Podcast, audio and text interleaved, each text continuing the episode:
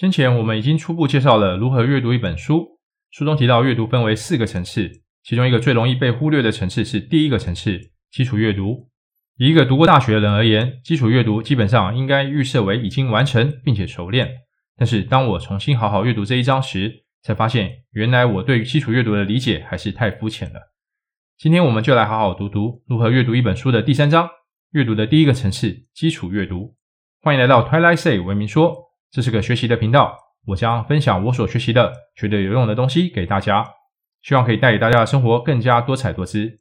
第三章的开头，作者谈到了美国当时阅读风气盛行的原因，主要有三个历史因素：一、美国当时正在推行全民教育，目标是要让全美国没有文盲；二、美国那时的阅读教育产生了两种变化，一是发音法教学的改变，从 ABC 教学法变为发音法。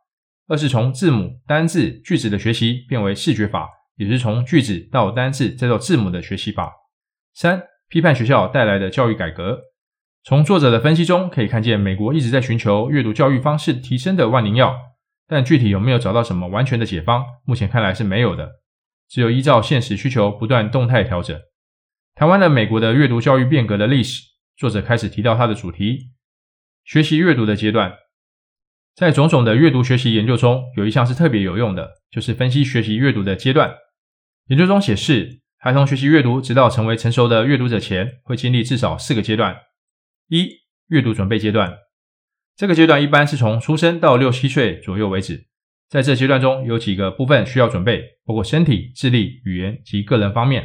身体方面，至少具备良好的视力和听力；智力方面，要有起码的认知能力。语言方面，清晰的口齿，能正确说出句子；个人方面，能和他人一起学习，能保持注意力和服从。要如何判断一个孩童已做好准备？这得由教导孩童的指导老师来评估。二、认知阶段，这个阶段的孩童目标是能阅读一些简单的图册，例如绘本。整个学习的起始是先从看图识字开始。这阶段的孩童会出现一个神奇的现象，就是忽然间他就能认出一堆文字组合起来的意思，而这部分是让人惊奇的。大约七岁前，大部分的孩童都能展现出这样的能力。三、快速增加智慧及运用内文的阶段，这阶段的特色就是孩童能够从上下文中找出不熟悉的字的意思，并且能够使用不同的方法阅读不同领域的书籍。阅读对于这阶段的孩童而言，就是可以自己操作的事。他们可以到处探索他们有兴趣的领域的书籍，透过阅读开始学习。四、迈向成熟阅读者阶段。到了第四阶段的孩童，已经能开始消化自己的阅读经验，能从一本书的观点连结并转化到不同的观点，也能针对同一主题对不同作者的论点进行比较。到这个阶段，应该是青少年时期就需要完成的学习。看完作者整理出来的学习阅读阶段，不知道大家有何想法呢？我的第一个想法是惊讶，原来我从小到大并没有那么系统的学习阅读。回想一下，我实在无法具体回忆起我是怎么学习阅读的。若你有跟我类似想法的，请不要气馁。因为至少你看到了今天的内容，一切都还不算太晚。起码你已经具备一定的阅读能力，只是需要再系统的重新学习阅读的技术。就我自己而言，我是到大学四年级时才接触到如何阅读一本书。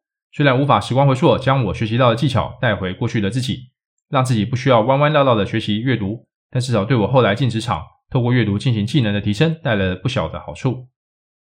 阅读的阶段与层次。前面提到的四个学习阅读的阶段，其实在整个阅读的层次中，只是第一个层次，基础阅读的内容。若是能完成前面四个阶段的学习，才算是正式入门成熟阅读者的门槛。后续就需要不断积累阅读经验，直到熟能生巧。同时，作者提到基础阅读的四个阶段，就是需要老师从旁指导，也就是辅助型阅读。这部分我的理解是，即使是成年人在学习新语言时，也是需要重新经历基础阅读的阶段。就像我自己学习外语时，我的指导老师有学校前辈。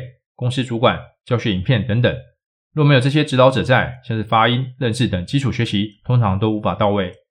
更高层次的阅读与高等教育，作者提到美国现今的高等教育现况，因着入学人数的增加，许多学生都是在未完成完整的基础阅读阶段就升学到高等教育。为了解决学生的阅读问题，学校开始进行矫正阅读的指导课程。但正常来说，一个高中毕业生应该具备分析阅读的能力。而一个大学毕业生则应该具备主题阅读的能力，现实却不是这样的。这部分还有很大的成长空间。美国是这样，我们身处的地方可能连这个问题都没想过呢。阅读与民主教育的理念，作者在第三章的最后语重心长地提到阅读教育的不足，会使国民无法具备足够的能力，好应付多变的未来。